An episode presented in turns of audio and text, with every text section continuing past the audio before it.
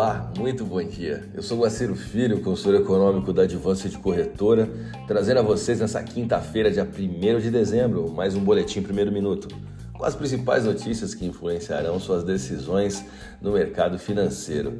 Bom, entramos em dezembro, o que esperar desse último mês de 2022?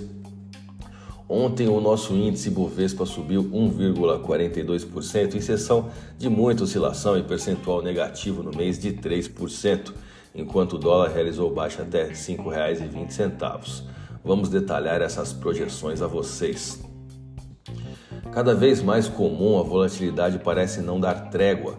O mercado aguardou com ansiedade a fala do presidente do Banco Central americano, Jeremy Powell, que apresentou um discurso considerado brando pelos agentes de mercado, no qual trouxe a todos uma percepção de que a alta de juros no país deva desacelerar nos próximos meses.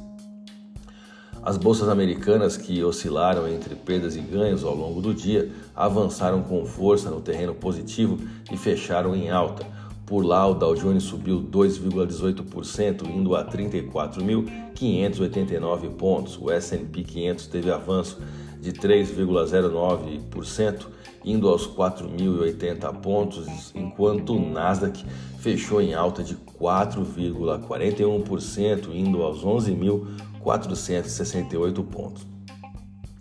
No entanto, a notícia que fez as bolsas ganharem força no exterior deu, deu aqui no Brasil um impacto limitado, pelo menos no primeiro momento. Isso porque o presidente eleito Luiz Inácio Lula da Silva pareceu pouco inclinado a ceder em relação aos valores protocolados na chamada PEC da transição. Lula se reuniu na tarde de ontem com Arthur Lira, vice-presidente da Câmara dos Deputados, e o Ibovespa foi ao terreno negativo ao final desse encontro. Porém, nas últimas horas de negociações, o Ibov deu uma nova guinada. As perspectivas mais positivas para a economia americana reduziram os temores de uma recessão, o que ajudou no desempenho das empresas de commodities, que na verdade são as de maior peso na bolsa brasileira.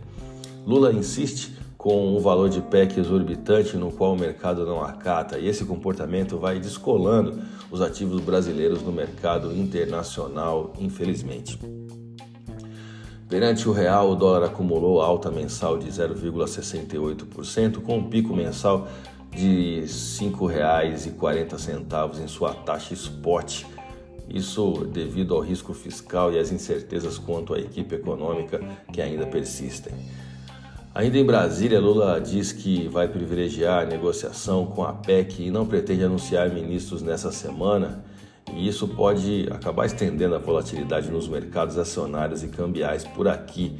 O mês de dezembro também costuma ser um período em que os investidores estrangeiros levam capital de volta para seus países de origem, o que pode acabar sendo um vetor de alta para o dólar. Bom, as cartas estão sendo colocadas na mesa e até que essas questões sejam divulgadas, o mercado brasileiro ficará exposto a todo tipo de possibilidade. Seria muito prematuro cravar qualquer tipo de conjuntura diante de tamanhas incertezas.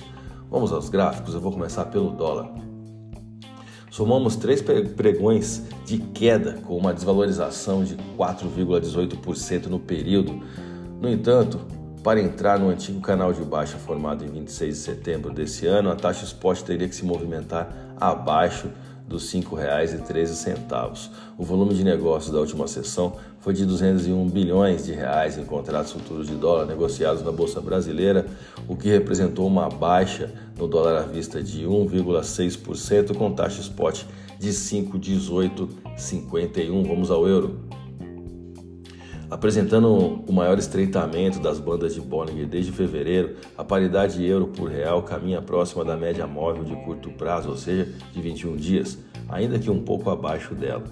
O euro segue em tendência de venda forte frente ao real do Brasil, segundo nossos principais indicadores técnicos e médias móveis analisadas.